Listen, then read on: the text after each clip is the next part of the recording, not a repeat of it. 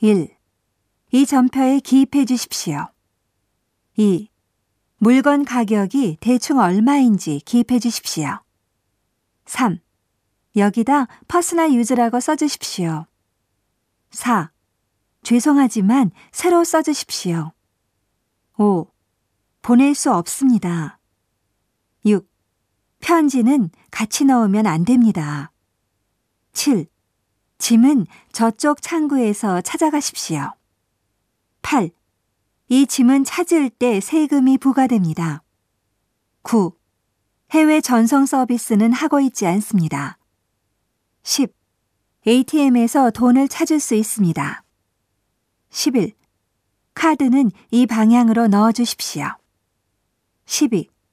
여기를 누르시면 한국어로 지시가 나옵니다. 13. 비밀번호를 입력해 주십시오.